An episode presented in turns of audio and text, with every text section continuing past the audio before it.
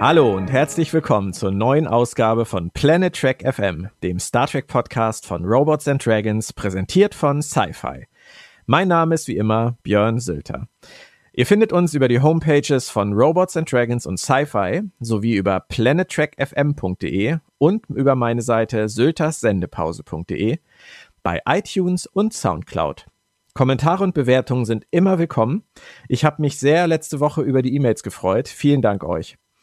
Star Trek Discovery war bisher eine ziemlich düstere Angelegenheit. Doch mit der siebten Episode, Magic to Make the Sanest Man Go Mad, hat man die Humorkeule ausgepackt. Und auch gleich noch ein Thema gewählt, das in Star Trek und anderen Serien und Filmen ziemlich bekannt ist. Im Fandom ging es schon wieder hoch her und ich bin gespannt, was mein heutiger Gast dazu sagt. Dieser gehört inzwischen ja schon fast zum Inventar. Es ist Moritz Wohlfahrt alias Damok auf dem Ozean. Hallo Moritz. Hallo Björn.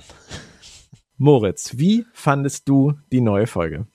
Tja, sie war humorvoll, sie war schwungreich, will ich das mal nennen. Ähm, sie war sehr stringent, aktionsbetont. Aber sie hat mich auch in einigen Bereichen ziemlich geärgert, aufgrund ihrer Losgelöstheit, ihrer ziemlich krassen Losgelöstheit, die du ja in deinem äh, Review, in deiner Besprechung eigentlich auch ganz gut thematisiert hast. Von daher würde ich sagen, stehe ich gar nicht dir so konträr gegenüber, wie man es meinen könnte. Ich bin nur etwas unwohlmeinender im Gegensatz zu dir. Bleiben wir mal beim ersten Aspekt. Die Serie war bisher ja nicht gerade eine Comedy-Show und man hat es uns am Anfang, fand ich, relativ schwer gemacht, ähm, die Charaktere direkt sympathisch zu finden. Es waren doch relativ komplizierte, düstere, widersprüchliche Charaktere. Vor allem düster. Vor allem düster. Also auch plus, plus die Atmosphäre war einfach auch schon so, dass es die Charaktere in diese Stimmung reingedrückt hat, würde ich das. Genau. Und dann hat man uns Tilly gebracht und alle haben wahrscheinlich gedacht, what the fuck? Was kommt da jetzt auf einmal für ein Charakter daher? Und alle haben gesagt, äh, die passt gar nicht in die Serie rein. Dabei fand ich sie eigentlich von Anfang an ziemlich süß. Aber inzwischen, jetzt für diese Folge muss man sagen, haben sie die anderen Charaktere fast nachgezogen. Das ist richtig, aber auch nur teils, teils. Auch Saru hat ja schon von Anfang an dieses äh, spaßige Element mit reingebracht. Auf einer anderen Ebene zwar, aber es war trotzdem schon was, wo du mal aus deiner Düsternis gerissen worden bist und mal grinsen mussten von seinen Reaktionen her und so weiter.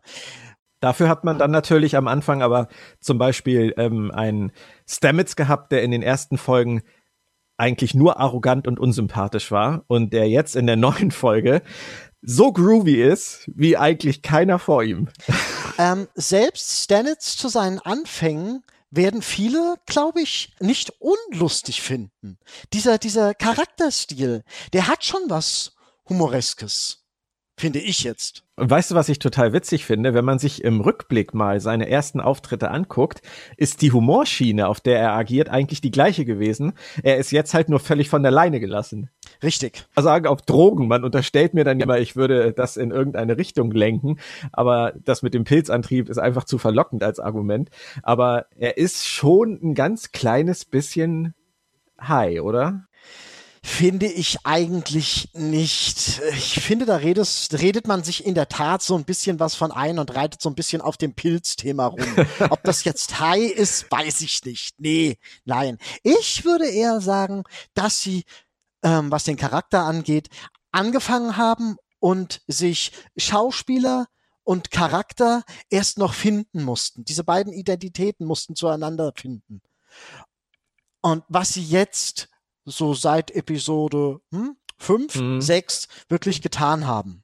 Und sieben jetzt halt eins draufsetzt, wegen dieser Losgelöstheit, also dieser, dieser besonderen Situation. Du siehst keine Verbindung zu der Benutzung des Sporenantriebs? Doch, die spielt natürlich mit rein, ja. Aber ähm, ich glaube wirklich mehr, dass es eine generelle Entwicklung ist, von wegen, die im Autorenraum von sich gegangen ist, wie funktioniert dieser Charakter, was macht dieser Charakter, wie macht es dieser Charakter und die finden sich, das sieht man ja in vielen Serien, dass man sich anfänglich noch gar nicht so ganz sicher sind, wie die Eigenschaften von Charakteren äh, sich zu einem Ganzen entwickeln oder zusammenfinden. Da kannst du natürlich recht haben und das würde letztendlich ähm, auf viele Dinge zutreffen, die wir auch in den letzten Podcasts immer mal angesprochen haben. Wir unterstellen, dass sie, dass Vog zum Beispiel jetzt Tyler ist. Wir unterstellen, dass Lorca gar nicht so äh, evil sein könnte, wenn er nicht aus dem Paralleluniversum stammt. Wenn er denn aus dem Paralleluniversum ist. Eben, das meine ich ja. Wir unterstellen letztendlich, da könnte gar nicht ein Starfleet-Captain sein, wenn er nicht aus dem Paralleluniversum ist. Das sind so Dinge, ja. die wir letztendlich als Nerds, sag ich mal, uns zusammenschustern. Genauso wie wir sagen, dass äh, Vog vielleicht aufgrund des Augment-Virus aus Star Trek Enterprise umoperiert ist. Also nicht umoperiert ist, sondern verändert wurde. Aber der normale Zuschauer, der die ganzen anderen Star Trek-Serien nicht auswendig kennt, der kommt ja nicht auf solche Ideen. Und ich frage mich halt im Moment. Eine Sache hm? hast du unterschlagen. Eine habe ich unterschlagen. Was habe ich unterschlagen? Das, wo wir uns leider schon ziemlich äh, langgelegt haben, wahrscheinlich. Sektion 31. Ja. War ja eine große Vermutung am Anfang. Und Absolut. Die müssen wir ja immer mehr und mehr fallen lassen. Wobei ich mich dann wirklich frage, und das sind so Kleinigkeiten, die ärgern mich dann irgendwann. Was hat es mit diesen schwarzen Deltas auf sich, die sie am Anfang präsentiert haben? Ja. Genauso wie der Tribble auf dem Tisch von Lorca verschwunden ist, sind die schwarzen Badges verschwunden. also die Deltas. ähm, das sind Dinge, die sollten sie entweder irgendwann erklären oder wir müssen einfach damit leben, dass sie unter den Tisch fallen. Oder die Sicherheits, die Sicherheitsoffizierin. Schauspielerin, zwei Folgen lang. Richtig, aber wir machen uns halt wahnsinnig viele Gedanken und ähm, letztendlich habe ich gerade zu diesem Punkt der Serie so ein ganz kleines bisschen die, ich will es nicht Befürchtung nennen, weil es wäre nicht wirklich schlimm.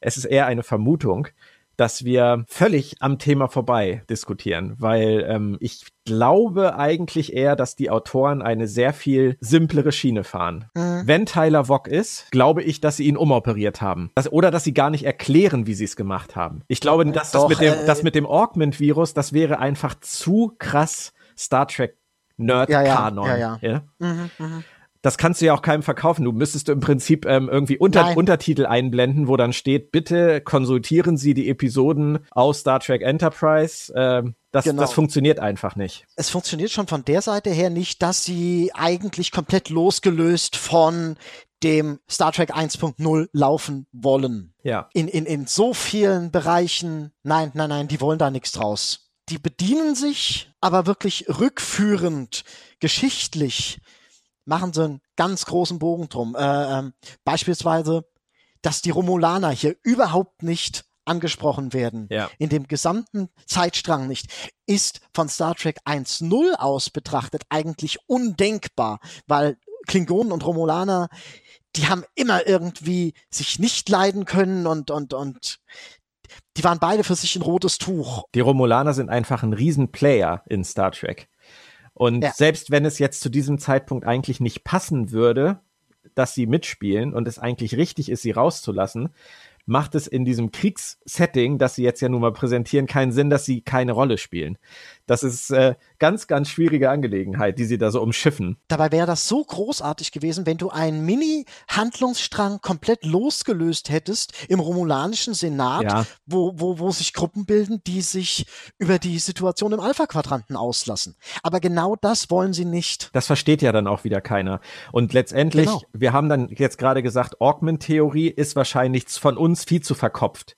Genauso Sektion 31. Die können einfach nicht davon ausgehen, dass die Discovery-Zuschauer Deep Space Nines Sektion 31 Strang kennen. Genauso wenig mhm. werden sie davon ausgehen können, dass die Zuschauer den Star Trek Enterprise Sektion 31 Strang kennen, der ja auch nicht besonders lang und nicht besonders äh, tiefschürfend war. Ausführlich, der ist Eben. nicht besonders ausführlich. Deswegen also Sektion 31, denke ich, können wir abhaken. Augment-Theorie, denke ich, können wir abhaken. und beim ja. Spiegeluniversum, so schön wir Nerds das letztendlich finden würden, ah, ich weil es halt noch aussteht, aber es sieht eigentlich schlecht aus. Richtig, aber ich habe einen super netten Kommentar gekriegt auf den letzten Podcast, den ich äh, heute gelesen habe.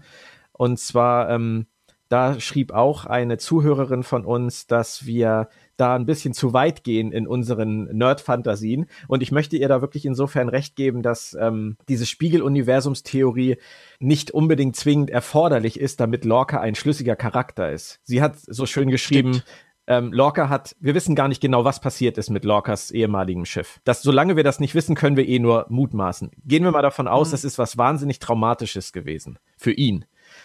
Dann mhm. kann diese Sache einen Menschen auch verändern ohne dass er die böse Variante aus dem Spiegeluniversum sein muss. Richtig.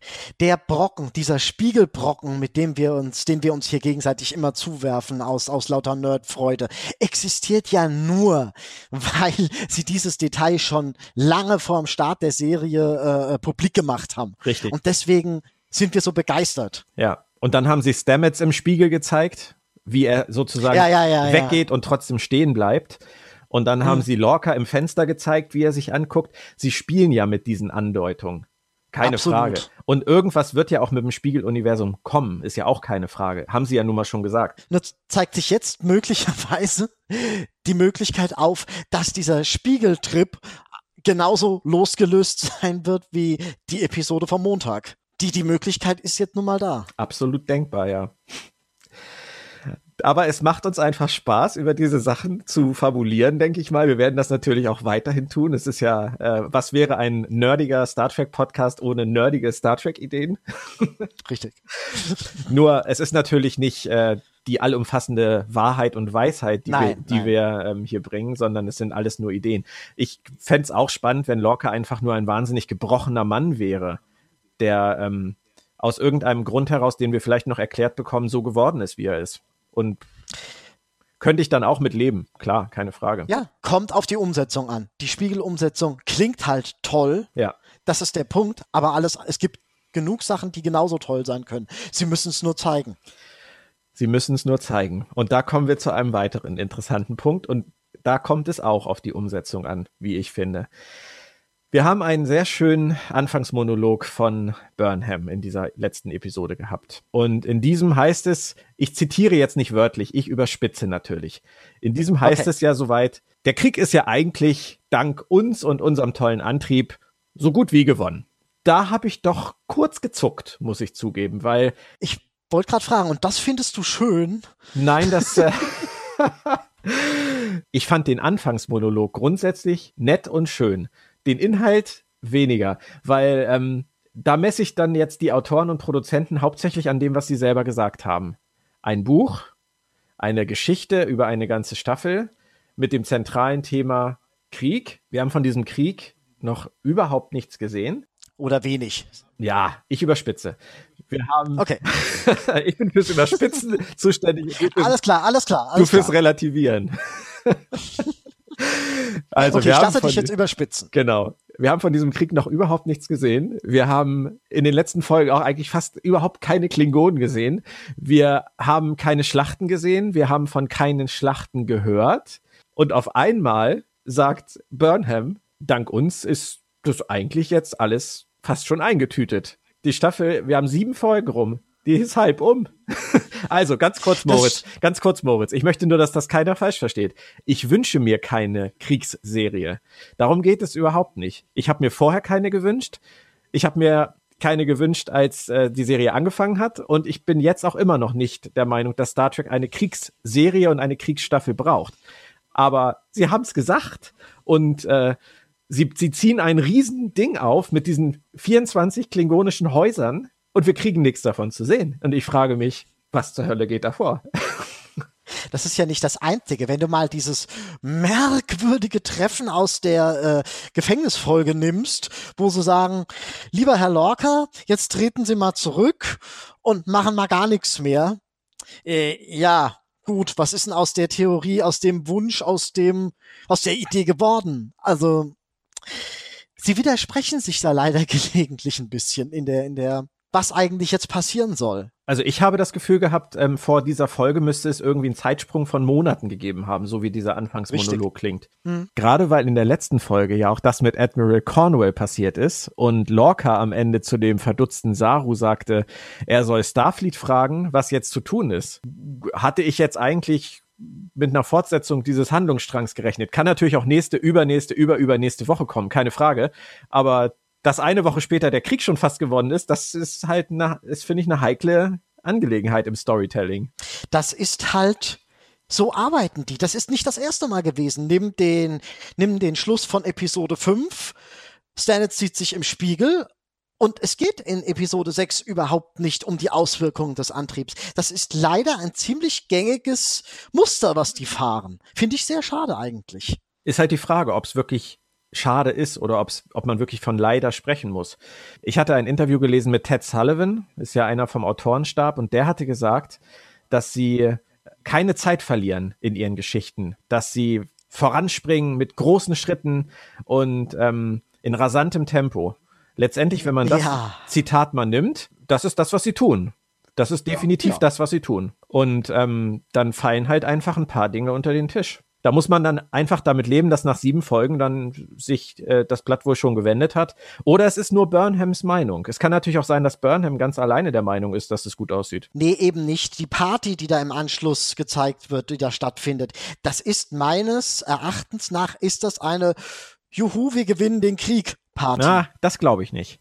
Ich glaube, das ist eine, nee, ich glaube, das ist eine äh, zu viel Druck auf dem Kessel, wir müssen mal ein bisschen was ablassen, Party. Hm, okay. Würde ich vermuten. Das ja. ist, äh, ich glaube, wir beide hatten mal bei Serienjunkies äh, bei irgendeiner Rezension die Unterhaltung über Bada Bing, Bada Bang aus Star Trek Deep Space Nine, wo du angemerkt hast, dass du mitten im Dominion-Krieg diesen Holodeck-Ausflug überhaupt nicht tolerieren konntest. Richtig. Aber ich glaube, das ist genau das gleiche Thema. Du musst einfach mal raus. Ja. In einer Finalstaffel. Und sie sind schon ein paar Mal raus. Nimm das Holodeck.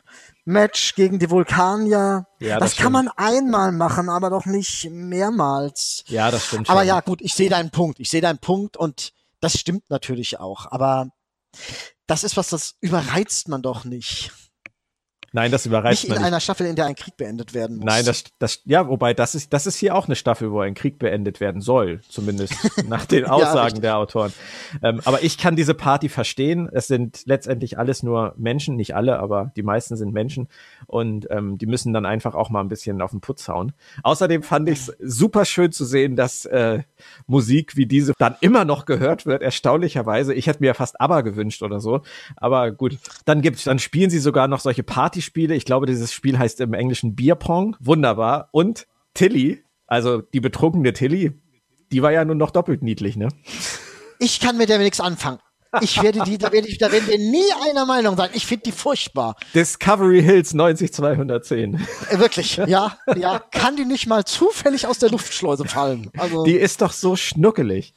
Nein, ist sie überhaupt nicht. Da finde ich Stannis besser. Der ist zwar ein bisschen Klischee wissenschaftlerisch und und und Saru ist ein bisschen Klischee äh, Kopie Vulkanier mäßig pedantisch, aber die sind mir trotzdem beide, die finde ich besser. Die finde ich wirklich besser. Tilly finde ich furchtbar. Ich verstehe die Funktion von der nicht, die die hat. Was macht die denn den lieben langen Tag? Die arbeitet hart. Gut, das war wirklich sehr detailliert. Jetzt weiß ich, was die kann und was äh, für was die da ist. Naja, was machen die anderen den ganzen Tag? Tilly arbeitet den ganzen Tag und sie ist einfach äh, ein nebenbei noch ein sehr netter Mensch. Ich weiß, was Stanitz macht. Ich weiß, was Saru macht.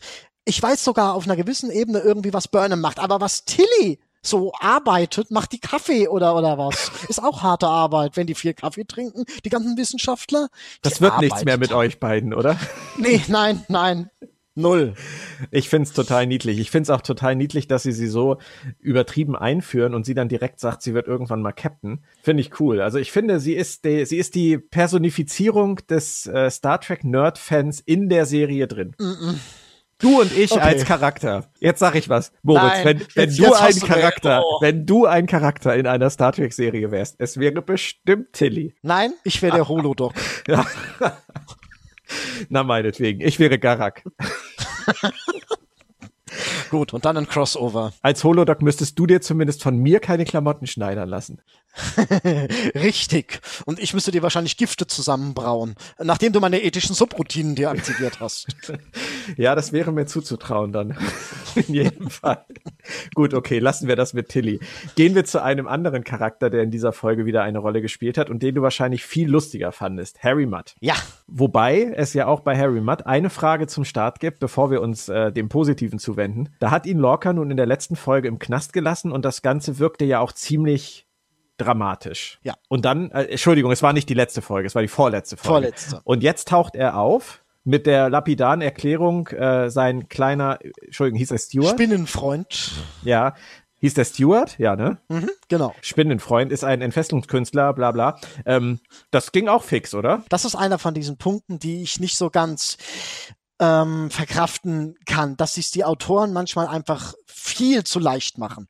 Das, das hätte so viel der Lorca hat auf der Flucht der Klingonen sonst was angetan. Das habe ich nicht gesehen. Man hat ja nur Schreien gehört. Das ist nicht mehr äh, aufgegriffen worden. Von wegen Show, don't tell. Ähm, die ist stinksauer auf Lorca, falls sie noch lebt. Er ist stinksauer auf Lorca. Warum haben die sich danach nicht zusammengetan? Haben sie vielleicht. Das ist so, ja, sieht man hier jetzt nicht. Ist Aber dann natürlich die Frage, würde es Sinn machen, ähm, Wok als Schläfer einzuschleusen und dann Matt zu schicken, um das Schiff zu holen? Eigentlich nicht. Ja, gut, wäre eine doppelte, eine doppelte Absicherung, aber auch das ist, glaube ich, jetzt schon wieder viel zu weit gedacht. Also sagen wir es mal so, wenn Lil in der Folge nicht mitspielt, hat Lil auch mit der Folge nichts zu tun, wahrscheinlich. Ja. Aber ich fand Harry Mudd wunderbar von Rain Wilson gespielt. Ich habe den alten Harry Mudd aus der Classic-Serie wiedererkannt, absolut. Und ähm, ich fand ihn als äh, Captain dieser Time Loops fand ich absolut wunderbar, wundervoll umgesetzt. Sie sind so weit gegangen in der Neuanpassung, wie sie gehen konnten und gehen mussten. Das war richtig. Ich würde ich niemand sagen, dass sie da irgendwas falsch gemacht haben in der Darstellung. Er ist ein bisschen dunkler, er ist ein bisschen äh, fieser, aber auch ja, nein, auch nicht wirklich, wenn man mal betrachtet, dass er ähm, diese 30 Minuten ständig wiederholt, das nimmt dem Ganzen so ein bisschen die Härte, dass er, dass er den Lorca dauernd umbringt. Wie er da sitzt mit seinem Sandwich oder Burger und ihn ins Weltall beamt, das ist ja meine Lieblingssequenz aus den verschiedenen Toten des Gabriel Lorca. Übrigens in dem Zusammenhang fand ich auch den Satz von Stamets so großartig. Zu dieser Uhrzeit bringt er meistens den Captain um. Den Captain ich hab, um, ja, ja. Ja, so trocken irgendwie schon fast. Und, ja, ja. Ich fand's auch gut. Ja. Sie haben ja nur noch Stella wieder reingebracht und Kenner der Classic-Serie wissen ja, dass Stella eine nicht unwesentliche Rolle in seinem Leben spielte. ähm, die ganze Kraft. Richtig, die ganze Abschlussszene von dieser Episode jetzt mit Stella und ihrem Vater im Transporterraum. Das mhm. war doch wohl so eine dermaßen große Classics-Hommage oder ging dir das anders? Ich habe sie ein bisschen anders in Erinnerung aus der Classic-Serie. Er hat doch da diesen Roboter gebaut, genau. äh, dem er dann immer das, den Mund verbieten kann. Und äh, ähm, da kam mir Stella schon ein bisschen anders vor als da jetzt. Aber im Großen und Ganzen, ja, sie arbeiten mit dem Material, was sie zur Verfügung haben. Und das machen sie gut. Da muss ich vielleicht noch einen Satz zu sagen, ähm, weil du natürlich, ich weiß nicht, ob du drüber gelesen hast, was da so für ähm, Kostüme im Spiel waren, aber du konntest sie natürlich nicht sehen. ausgesehen haben. Genau, das war das, was ich meinte. Ich meinte jetzt mhm. nicht Stella an sich, sondern ich meinte tatsächlich die Kostüme von Stella und von ihrem Vater, das ganze Auftreten von ihr und ihrem Vater. Das war dieses typische Kammerspielartige Classic-Gehabe, was sie da gebracht haben. Stimmt. Das stimmt. Ja. Da habe ich echt ein ganz, ganz dickes Grinsen auf dem Gesicht gehabt am Ende. Vorher war es so eine typische Brennan, Brennan Braga ähm, TNG Zeitreise, Time Loop, ähm, Zeitparadoxon-Geschichte und am Ende auf einmal dann dieses, dieser Classic Payoff. Also fand vor ich allem, vor allem wird das musikalisch mit dem Classic-Thema auch nochmal abgeschlossen. Also Richtig. da sind sie schon, da haben sie schon rausgeholt, was sie rausholen konnten. Das ist gut ja. gewesen. Aber sag mal, hättest du ihn als mehrfachen Mörder und Terroristen gehen lassen? Nee, das war auch wieder so ein bisschen vom Zaun gebrochen. Sie, aber was sollten sie anderes machen? Sie mussten es, sie konnten es nicht noch umdrehen, wenn sie den jetzt tragisch, dramatisch weggefasert hätten. Das hätte die gesamte Atmosphäre kaputt gemacht. Absolut, keine Frage. So ich fand das Ende ja auch, ja, ich ja, fand ja. das Ende ja auch total passend. Ist es überhaupt keine Frage. Ja. Aber rein realistisch betrachtet ist doch jemand wie Lorca der Letzte, der einen Mann gehen lässt, der jetzt genaue Informationen über seinen Sporenantrieb hat, das an die Klingonen verkauft hätte und der in verschiedenen Time Loops seine, fast seine komplette Crew umgebracht hat und sein Schiff in die Luft äh, gejagt hat, das passt null zu Lorca. Nee, passt auch nicht. Auch wie Lorca über, wie du, das hast du sehr schön in deiner äh, Episodenbesprechung aufgegriffen, dass Lorca so über Buran lockerflockig redet, das geht gar nicht. Also, das ist Ja, nicht das- charakterkonform. Ja, das fand, das hat mich stutzen lassen, wirklich, Ja. weil ähm, das ist das gerade auch, weil wir vorhin das Thema hatten, wenn er nicht aus dem Spiegeluniversum kommt, wenn es einfach, wenn Lorca einfach ein gebrochener Mann ist durch seine Erlebnisse mit äh, Mhm. der Buran, dann passt dieses Benutzen dieser Story für seine Zwecke in dieser Situation finde ich überhaupt nicht. Null. Absolut null. Und deswegen, Das ist so Diese- abgebrüht. ja, ja, ja, ja, nein. Diese Episode muss man, glaube ich, wirklich losgelöst betrachten. Wenn du die im Kontext nimmst, machst du sie dir kaputter, als es, als es gut ist. Finde ich aber sehr schön, dass du das auch so siehst. Äh, Ich habe ein bisschen mit mir gehadert. Ich fand die Episode grundsätzlich, ich habe mir sie mit, meiner Frau zusammengeguckt. Leser von äh, Serienjunkies Rezension wissen, The Reviewer's Wife äußert sich auch gerne zu den Episoden. Ist bei Robots and Dragons auch so. Ähm, und sie fand sie richtig, richtig toll. Und als wir dann über die diversen Logiklöcher etc. gesprochen hatten, gab sie mir recht und äh, sagte, da könne man sicherlich was für abziehen. Aber wir waren uns absolut einig, dass diese Folge so unterhaltsam ist, dass man die nicht abstrafen dürfte jetzt mit einer negativen Bewertung. Das hat sie einfach für sich überhaupt nicht verdient. Ja, sie hat's für mich, wenn, wenn, wenn ich jetzt argumentieren müsste, äh, äh, dass sie es verdient hat, wäre es halt nur aus dem Punkt wegen dem Buch mit 15, 16 Kapiteln. Das fällt einfach raus. Wenn man das weglässt, diese Anmerkung, ja, dann gehen 3,5 Sterne, dann gehen vielleicht sogar vier. Aber Ja. der Gesamtzusammenhang geht einfach nicht. Auch, auch wieder gemessen an Cornwall geht der nicht. Auch wieder gemessen an dem Klingonenkrieg. Das ist, das ist auch sowas, was dann letztendlich ganz gut passt, ähm, dieser Intro-Monolog. Von wegen, wir gewinnen den Krieg, es ist alles gar nicht mehr so schlimm. Wir sind in einer, wir sind in einer ähm, Situation, in der wir Zeit und Raum haben für Humor. Eine Sache, die mir sehr aufgefallen ist an dieser Episode wieder, ist, wie klein der Weltraum in der Vorstellung der Autoren offensichtlich ist. Richtig. Ich weiß nicht, vielleicht habe ich es missverstanden. Vielleicht ähm, ist, da, ist da etwas passiert, was an mir vorbeigegangen ist. Aber so wie ich es verstanden habe, ist ja in dem kompletten letzten 30 Minuten Durchlauf Folgendes passiert. Stamets hat Burnham und die komplette Crew oder Brückenbesatzung auf seine Seite geholt, Mhm. damit die vorbereitet waren auf den Auftritt von Harry Mudd und sogar schon technische Vorkehrungen treffen konnten, damit er reingelegt werden kann. So, das ist in diesen 30 Minuten auf jeden Fall passiert. Dann die Szenen auf der Brücke und er hat dann statt an die Klingonen aus Versehen die Koordinaten an Stella und ihren Vater übermittelt. Wo leben die es denn? geht nicht auf, es geht nicht auf. Es Nee, geht es geht nicht auf. Wenn wir uns nur mal vorstellen, die sitzen gerade beim Kaffee auf ihrem Planeten und da kommen Koordinaten rein, Ja, ja. die, bis die Frau sich die Jacke angezogen hat. Gut, sie hatte keine an. Sie hat keine Jacke angezogen, bis sie die richtigen Schuhe gefunden hat und ihren Vater aus seinem Büro geholt hat. Die beiden das Raumschiff bestiegen. Ja, ist Quatsch. Ich weiß, es ist übertrieben. Nein, nein, du Aber hast ja das ist recht, halt aber so ein- passt nicht. Nein, das ist halt, das ist halt so ein Kniff, den habe ich nicht verstanden. Da ist der Weltraum halt wirklich mini klein. Das ist das gängige Te Teleportationsproblem. Jetzt springe ich wieder zu sehr. Game of Thrones wird ja auch immer groß drüber debattiert. Wie kommt der so schnell von A nach B? Das kann gar nicht sein.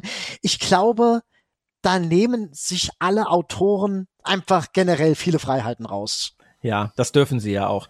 Es wurde ja sogar witzigerweise bei Game of Thrones jetzt äh, irgendwann bei einer Folge mal geschrieben, da müssten die Raben mit Transwarp geflogen sein. Das fand ich auch sehr, sehr schön. Sehr geil. Sehr geil. Da wird dann Star Trek schon benutzt, um die Logiklöcher bei Game of Thrones zu erklären. Zu stopfen. Herrlich. Ja, zu das ist stopfen, gut. genau. Das ist gut. Nein, aber du hast natürlich recht. Man muss darüber hinwegsehen. Ich fand es in dem Moment, gerade weil halt dieser Zeitraum 30 Minuten so klar definiert war im Drehbuch, Mhm. fand ich das wirklich ein ganz kleines bisschen strange.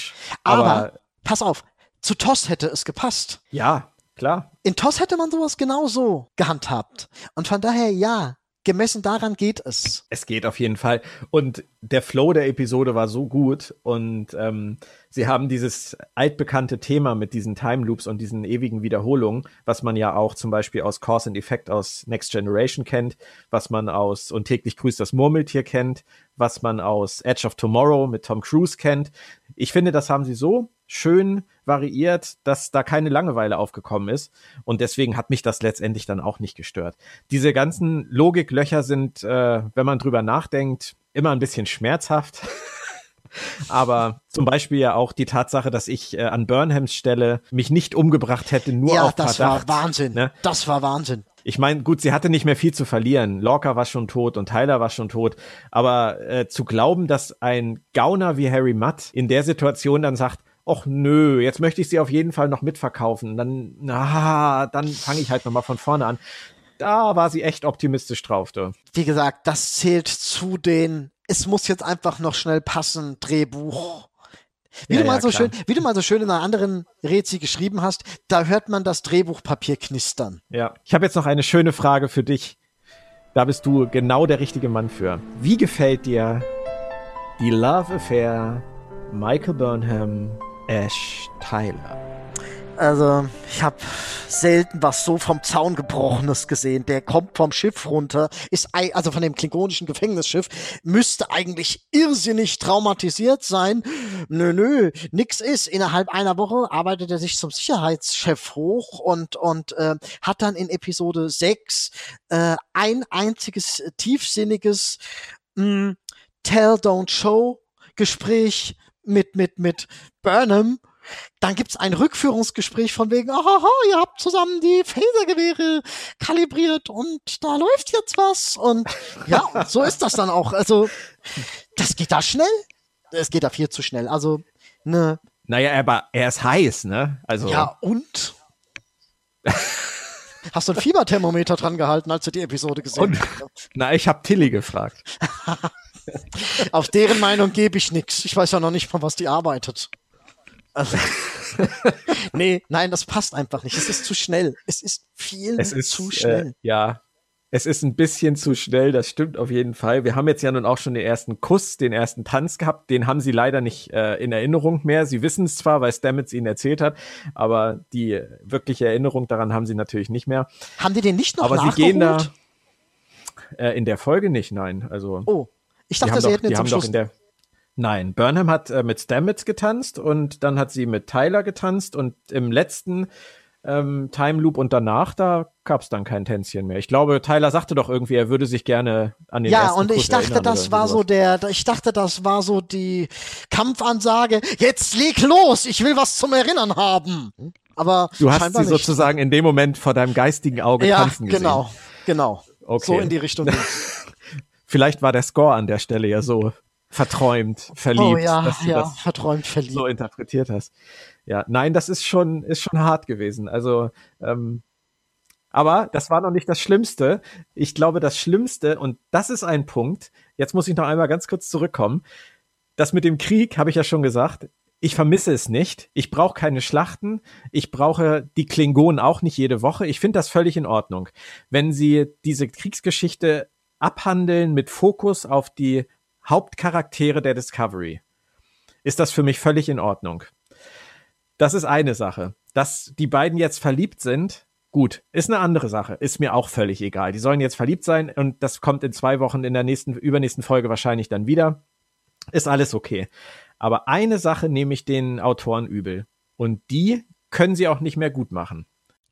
Jetzt bin ich gespannt. Wir haben in der vorletzten Episode am Ende erfahren, dass Lorca Burnham zum Brückenoffizier macht. Und das erste, was ich in dem Moment dachte, war, wie das wohl Saru findet. Die beiden waren das letzte Mal zusammen auf der Brücke als Kollegen im Dienst, als dieses Drama mit Giorgio und der Shenzhou passiert ist. Und jetzt darf Burnham das erste Mal wieder auf die Brücke. Und wir hatten ja auch letzte Woche das Thema, du hast dich darüber beklagt, dass die Brückenoffiziere alle so namenlose Austauschfuzis Fuzzis. sind, wie Harry Mudd das gesagt hat. Und das stimmt ja auch. Aber Ja. ich habe ja dann letzte Woche gesagt, ich glaube, dass die wollen, dass wir mit den Augen von Burnham diese Leute kennenlernen, wenn sie das erste Mal auf die Brücke darf. Mhm. Und für mich wäre dieser Moment, wie Burnham das erste Mal Dienst auf der Brücke hat, das erste Mal auf Saru trifft im Dienst, die anderen Leute kennenlernt und in dieser neuen Rolle klarkommen muss, das wäre für mich ein wahnsinniges Brett gewesen im Drehbuch. Die haben hier einen Charakteraugenblick runterfallen Die lassen. haben ihn vergessen. Ja. Die haben ihn vergessen. Richtig. Die haben, die haben, die haben diese ganze Saru Burnham-Thematik, meiner Meinung nach, völlig übersehen. Ja. Ja. Und das stört mich wirklich. Das ist wirklich ein Punkt, der mich wirklich im, im Sinne des Drehbuchs traurig gemacht hat. Weil sie sagt am Anfang in ihrem äh, Monolog so lapidar, ich äh, komme jetzt langsam hier in meiner neuen Routine als Brückenoffizier an. Ja, vor allem keine zwei Minuten später im Vergleich zur letzten Episode. Da vergeht ja keinerlei Zeit. Man müsste es von der Sternzeit her umrechnen können. Die nennt am Anfang eine Sternzeit und man könnte das vielleicht sogar umrechnen. Du, ich glaube, dass, dass da Wochen pass- dass da Wochen zwischengelegen haben oder zumindest Tage. Kann ich ohne Probleme glauben. Aber ich finde den Zeitsprung und äh, dieses Tell, Don't Show Gehabe an der Stelle wirklich tragisch für die Charaktere. Richtig, richtig. Und zwar für beide. Saru hat eh zu wenig zu tun. Hat er. Also das hatte ich ja letztes Mal schon gesagt, dass er, was die Beziehung zwischen Captain und ersten Offizier angeht, da ist hier gar nichts. Da ist hier null, weniger als null. Und das ist richtig traurig, weil ähm, die Verbindung zwischen den ersten zwei Menschen auf einem Schiff, die ist immer thematisiert worden. Die ist bei TOS war die wichtig, bei TNG war die wichtig, bei DS9 ja, war sie noch mal ein bisschen anders. Und bei Voyager war sie auch irrsinnig wichtig. Genauso wie bei Ja. Enterprise. Die hatte immer einen Brennpunkt. Die hatte immer einen wichtigen Brennpunkt, wenn du es mal vergleichst. Du hattest bei Deep Space Nine hattest du Cisco als Abgesandten und Kira als bajoranisch Gläubige, die eigentlich Freiheitskämpferin. Genau, das auch noch, das auch noch. Du hattest bei Enterprise T'Pol und Archer die Vulkanier und die Menschen, die sich aneinander gewöhnen mussten. Du hattest mit TNG Picard und Riker einen Schöngeist und einen Heißsporn. Du hattest bei TOS einen Draufgänger und einen Vulkanier, der nicht draufgängerisch war. Genau, und du hast jetzt im Prinzip wieder einen Heißsporn und einen ganz ruhigen, abgeklärten, vorsichtigen, nur in vertauschten Rollen letztendlich, wenn man mal Picard und Riker als Vergleichsbasis nimmt. Sie machen bisher halt Mhm. Machen überhaupt nichts, nichts draus. draus. Aber das war ja auch der Ansatz. Also sie haben ja auch gesagt, sie wollen äh, diese Brücken-Crew-Geschichte nicht mehr so in den Fokus rücken, sondern sich auf andere Sachen konzentrieren. Von daher kann das natürlich auch einfach Absicht sein. Das ein Jein. Dann könnte man auch einfach eine existierende Verbindung zwischen den beiden zeigen, ohne sie größer zu erklären. Aber sie existiert nicht. In den Szenen, die die zusammen haben, existiert keine Verbindung. Und das hätte sie, müsste sie aber einfach. Und der Leidtragende ist an der Stelle letztendlich eigentlich immer nur Saru. Richtig. Zumindest bisher. Also ich finde den Schauspieler super, ich finde äh, das Make-up von diesem Charakter ganz, ganz toll. Und ich finde ihn auch gerade im Englischen, was seine Stimme angeht, finde ich ihn wunderbar. Dass er so wenig zu tun hatte bisher. Ich finde es einfach schade. Und diesen Moment mit Burnham haben sie halt leider verschenkt. Gut, sie haben offensichtlich da andere Prioritäten gesetzt. Haben sie. Ja. Weißt du, was ich ja hoffe? Ich hoffe ja, dass sie niemals Burnhams persönliches Logbuch irgendwie vor Gericht verwenden. Wenn du dir mal also die Abschlussszene reinziehst, wo sie dann so selig über Veränderungen schwadroniert und das, was man sich wünscht, kann hinter der nächsten Ecke sein. Das, das, oh Gott, ich hoffe, dass, Han- dass das Tagebuch kriegt nie jemand in die Finger. Da hätten sie eigentlich auch das Dawson's Creek-Thema einspielen können. Unbedingt, unbedingt. Es wäre wunderschön. Unsere Zuhörer wissen das nicht. Moritz singt eigentlich sehr gerne das Dawson's Creek-Thema in der Vorbereitung zum Podcast vor der Aufnahme, aber Das wir wollen das, glaube ich, jetzt nicht weiter vertiefen. Das stimmt nicht. Das stimmt. Nein. Aber gut, es passt letztendlich zur Entwicklung von Burnham und sie ist ja wirklich viel entspannter geworden als noch zu Beginn der Serie. Ich mag das auch viel lieber an ihr. Der Schweinsgalopp, den sie damit ein bisschen vorlegen, ist natürlich gewöhnungsbedürftig. Stimmt, aber sie kriegt sich unter Kontrolle, was Mensch und Vulkanier, anerzogener Vulkanieranteil in ihr angeht. Das ist wirklich, es ist schnell, aber es ist gut. Es kommt vor allem auch in Teilen wirklich glaubhaft rüber. Ja, absolut. Ich bin da auch jetzt absolut auf Linie mit euch. Also ich finde sie schauspielerisch jetzt inzwischen auch wirklich klasse. Sagen viele Am Anfang hatte auch. ich meine Probleme. Hm? Am Anfang hatte ich meine Probleme mit diesem vulkanisch unterkühlten Gestelzten. Das äh, hat mich zu sehr an Julian Blaylock äh, als Tipol erinnert. Aber jetzt inzwischen finde ich sie super. Also Mich immer mehr an Seven of Nine, weil die ähm, Grundthematik ja. Ja. sogar relativ ähnlich ist. Die Ja, verlieren, das beide, stimmt. die verlieren beide ihre Eltern und werden von anderen großgezogen und indoktriniert. da sagst du überhaupt was. Und daher ist es echt wichtig, dass sie ähm, von diesem gestellten, logikfixierten runtergehen. Im äh, Preview für nächste Woche, für die nächste Episode, hat man ja gesehen, dass es da wohl endlich mal wirklich um Saru geht. Das hat mich auf der einen Seite gefreut. Auf der anderen Seite kam dann von Lorca auch irgendwann der Satz in diesem Preview, jetzt ist nicht die richtige Zeit, um zu trauern. Und vorher sah es so aus, als wäre Saru in echten Schwierigkeiten. Nun sind diese Previews ja immer ein bisschen irreführend, das wissen wir ja. Aber wenn sie Saru was antun, bin ich sauer. Ich glaube eher, sie rottieren sein Volk aus. Ich meine, Okay. was soll er, sein. warum soll er denn sonst traurig sein? Wenn sie den ausrotten, das ist jetzt ganz gemein, dann jubel ich, weil dann stimmt alles im Prinzip wieder so ein bisschen. Du hörst ja von diesem Volk nie wieder was und dann kann man ja auch von dem Volk nichts mehr hören. Stimmt, absolut richtig. Von daher ist es traurig, aber logisch. Ah, wobei selbst wenn sie das Volk nicht ausrotten, ist es möglich, dass äh, später niemand groß drüber spricht, weil sie vielleicht einfach nicht relevant genug sind. Aber ja gut, geht auch. Moritz, hast du noch Kleinigkeiten, die du zum Schluss ansprechen möchtest? Oh ja, oh ja, eine Sache habe ich da. Und zwar tobt sich Matt doch im Spielzimmer des Captains aus. Und, und äh, äh, packt dann auch mal eine Megakanone aus. Kann das sein? Ist das vielleicht die aus der TNG-Episode Der Sammler? Weil der hatte doch auch so eine ganz irrsinnig, bösartig, fies, gemein, schmerzhaft verbotene Waffe. Erkennst du da irgendwas wieder? Ich würde jetzt so gerne mit Wissen prahlen, aber mir ist die Verbindung nicht aufgefallen und ich kann dir deine Frage leider nicht beantworten. Wir hätten das natürlich jetzt ganz geschickt machen können. Ich könnte jetzt so lange googeln, bis ich die Antwort kenne und dann tun wir so, als hätte ich das wie aus der Pistole geschossen runtergebetet, aber das tun wir nicht. Wir veräppeln ja unsere Zuhörer nicht. Nein, ich habe keine Ahnung, Moritz. Okay. Aber du hast recht, ich erinnere mich daran, dass in der Folge der Sammler von dem Kivas Fajo, ich habe das jetzt nicht gegoogelt, ich weiß Wow. tatsächlich noch, wie der Charakter Ich kannte den Namen nicht. dass der irgendjemanden, meine ich, in dieser Folge mit dieser Waffe auch auflöst. Ne? Hat er, hat er. Das ist ja sein, sein, Mhm. sein Mündel, das er da eigentlich mit sich rumschleppt. Die hat er zum Schluss. Da, das weiß ich nun nicht mehr, aber ich weiß, dass er, da irgendwie sowas passiert ist und von daher kannst du natürlich recht haben. Aber die Waffe ist mir nicht irgendwie in Erinnerung geblieben. Nein. Aber der Name, das finde ich ja irre.